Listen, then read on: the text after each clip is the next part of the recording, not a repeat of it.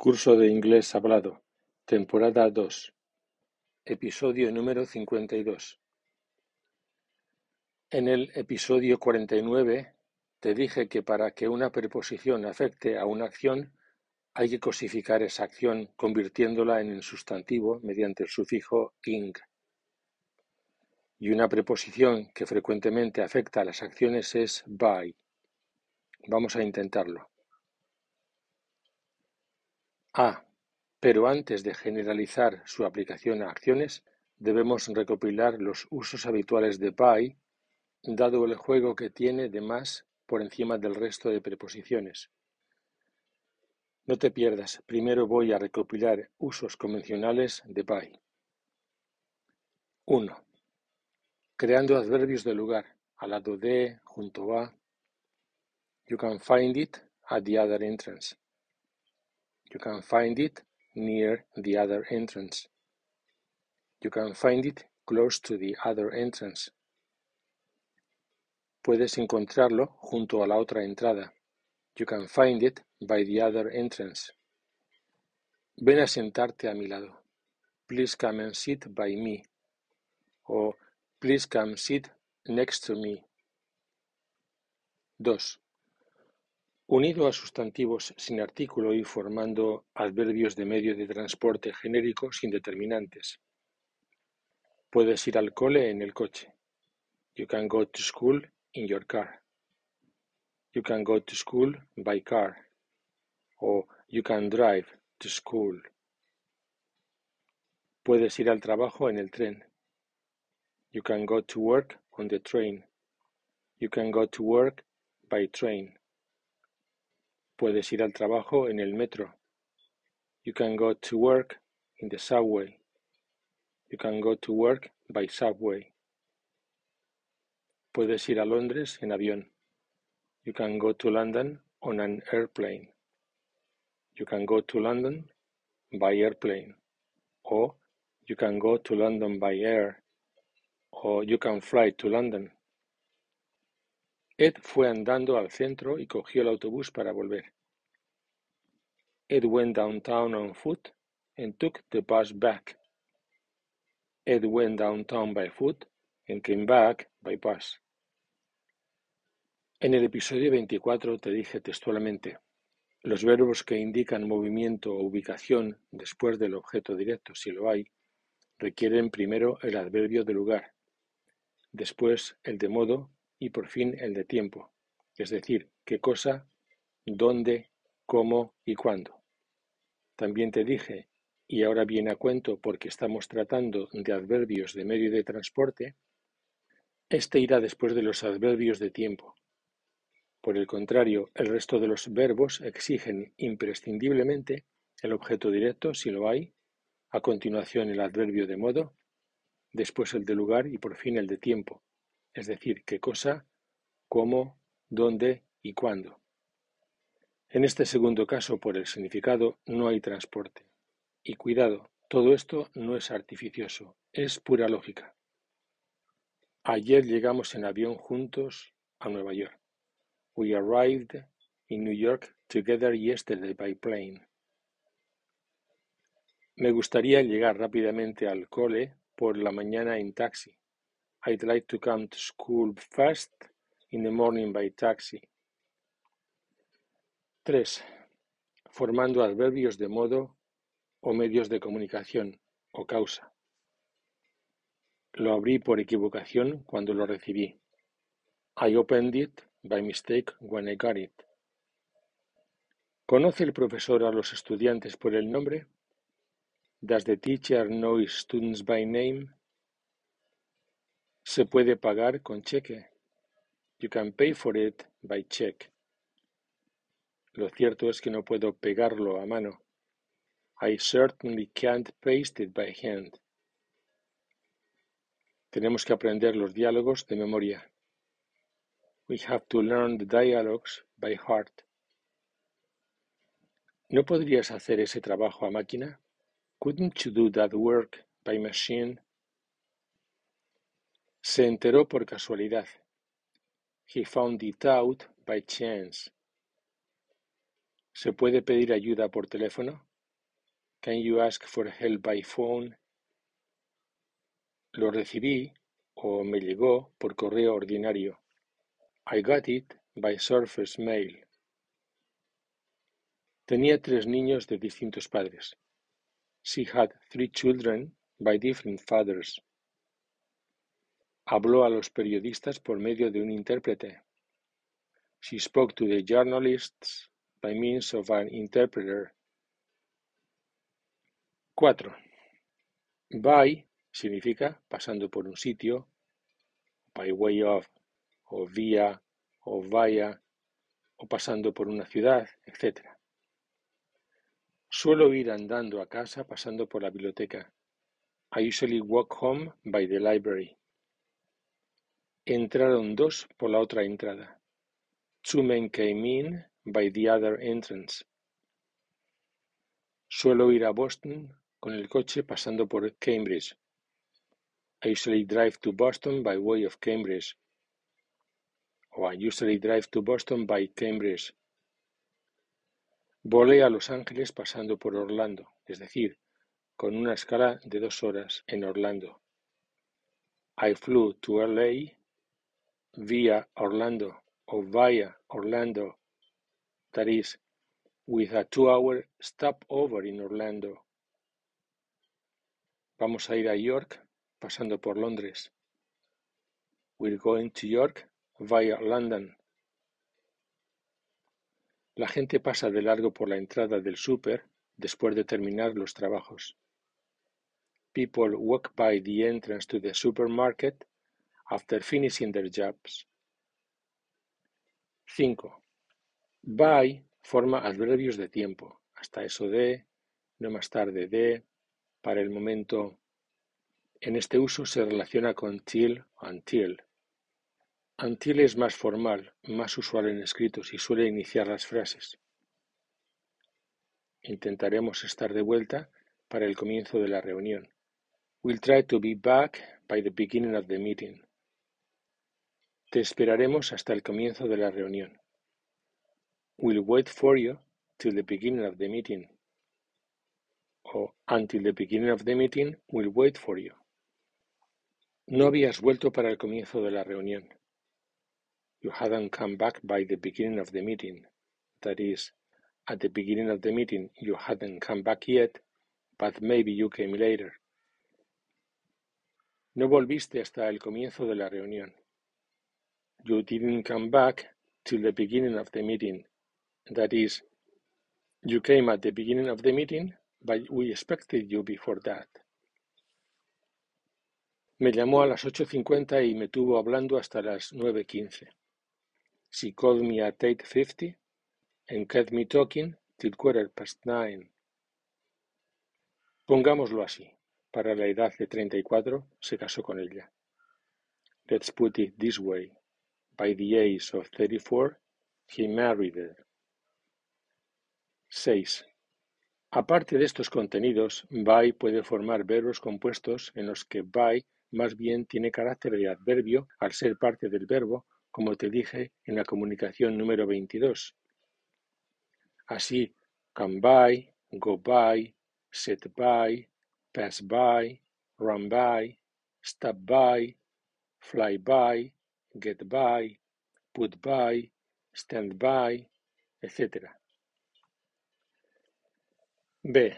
Después de recopilar el uso más frecuente de la preposición by, por fin vamos ahora a emplear esta preposición afectando a acciones, como ampliación del episodio 49, en que te dije que una preposición afecta a una acción cosificándola o convirtiéndola en sustantivo mediante el sufijo ing. ¿Cómo te las arreglaste para conocer gente? Era azafata. O me las arreglé para conocer gente trabajando de azafata. How did you manage to meet people? I was a flight attendant. I managed to meet people by working as a flight attendant.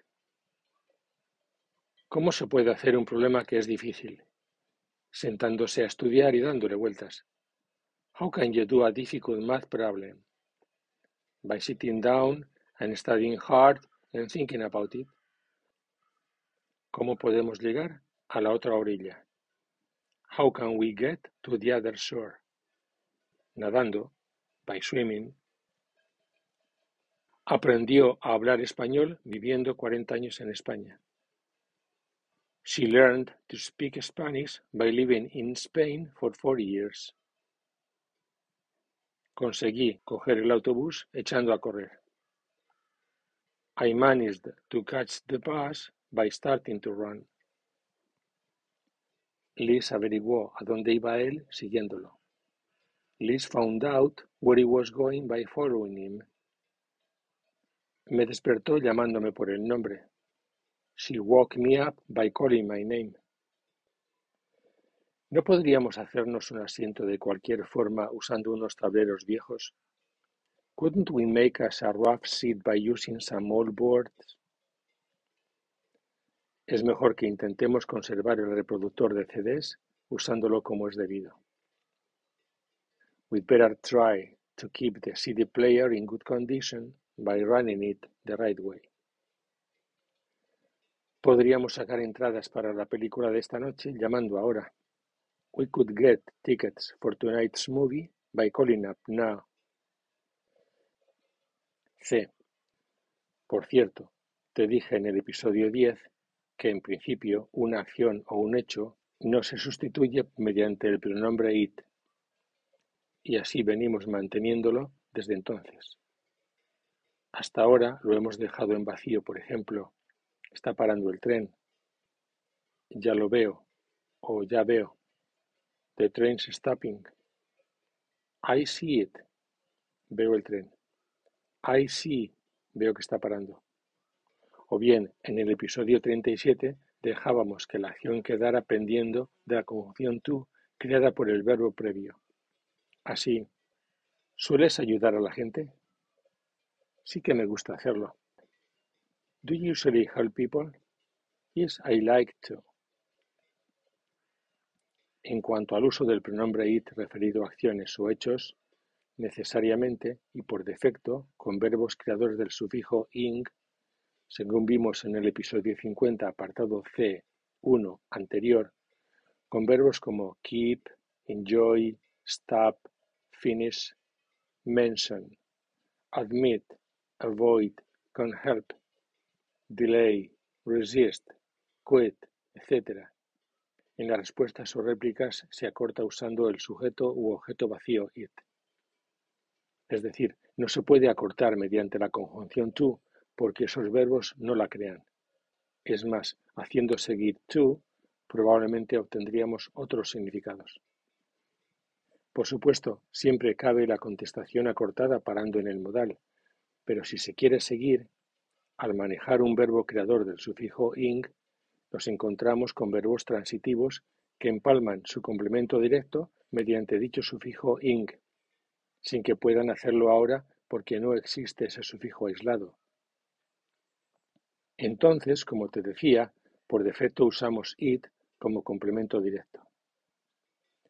Esto no es una excepción, es una necesidad. Por ejemplo, compara cuando usas like y cuando usas enjoy. ¿Te gusta ir al cine? Do you like to go to the movies? Yes, I do. Yes, I like to. Do you enjoy going to the movies? Yes, I do. Yes, I enjoy it. ¿Has terminado de ver la televisión? Have you finished watching TV? Yes, I have. Yes, I've finished it. ¿Vas a ir a la fiesta de Mary? Are you going to Mary's party? No si puedo evitar ir. No si puedo evitarlo. No if I can help going. No if I can help it. Si, como aprendiste en el episodio 49, conviertes una acción en sujeto mediante la sustantivación con el sufijo ing, cuando preguntas volviendo sobre el tema aseverado pidiendo conformidad con dicha aseveración, como se te explicó en el episodio 25, no tienes otra forma de hacerlo que usando el pronombre it. Por ejemplo, sería caro ir a Londres con el coche, ¿no? Driving to London would be expensive, wouldn't it? Confrontemos más casos globales, es decir, incluyendo verbos creadores de la conjunción to y verbos creadores del sufijo ing. 1. Are you sure to remember to check up your answer? Sure I am. Of course I'm sure to remember to. 2. Would you like to avoid taking next Friday's quiz? No, I wouldn't like to. No, I wouldn't like to avoid it. 3. Won't he continue to do what she tells him? Yes, he will. Yes, he'll continue to. 4. Can't you quit driving fast? Sure I can. Well, I'm not sure I can quit it. 5. Didn't you propose to do good teaching? Yes, I did. Yes, I proposed to. 6. Don't they admit sending the wrong information? No, they don't. No, they don't admit it. 7. Won't mom advise not coming back home late on a weekday? Sure she would. Sure she'd advise it. 8. You suggest avoiding dangerous driving, don't you? No, I don't. No, I don't suggest it. 9. You used to keep studying late, didn't you? Yes, I did. Yes, I used to. 10. Can't you remember seeing that movie? No, I can't. No, I can't remember it. Estamos trabajando con cualquier verbo principal que tiene otro verbo como complemento directo. Pues bien, si te das cuenta, hasta ahora el sujeto de ambos verbos era el mismo. Dentro de dos episodios, a partir del episodio 54, estudiaremos la forma como hacemos para que el sujeto del segundo verbo, del verbo subordinado, sea distinto que el sujeto del primer verbo. Pero antes, en el episodio 53, vamos a tomar una acción cuyo sujeto es una acción sustantivada mediante el sufijo ing, y vamos a trocearla convirtiendo ese sujeto complejo en predicado por trozos, hasta que nos quedemos sin sujeto real, a ver qué pasa. Antes de despedirme a esta nueva comunicación, te ruego que, si tienes dudas, me escribas al correo julio.ihpe.gmail.com. Igualmente, si percibes que este podcast es interesante, comenta solo a tus amigos. O quizás estás interesado por nuestra franquicia o nuestras clases con el método completo, o bien te interesa la adquisición del método para dar tus clases online o presenciales, o bien quieres tomar clases personales para reforzar un episodio en particular. En todo caso, puedes conseguir información adicional en nuestra web www.ihpe.es.